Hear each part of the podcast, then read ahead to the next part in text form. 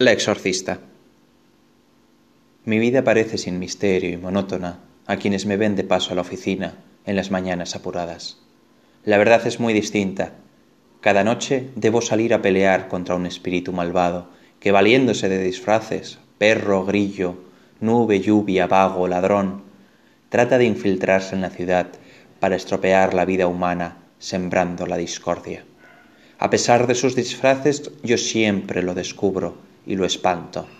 Nunca ha conseguido engañarme ni vencerme. Gracias a mí, en esta ciudad todavía es posible la felicidad, pero los combates nocturnos me dejan exhausta y magullada.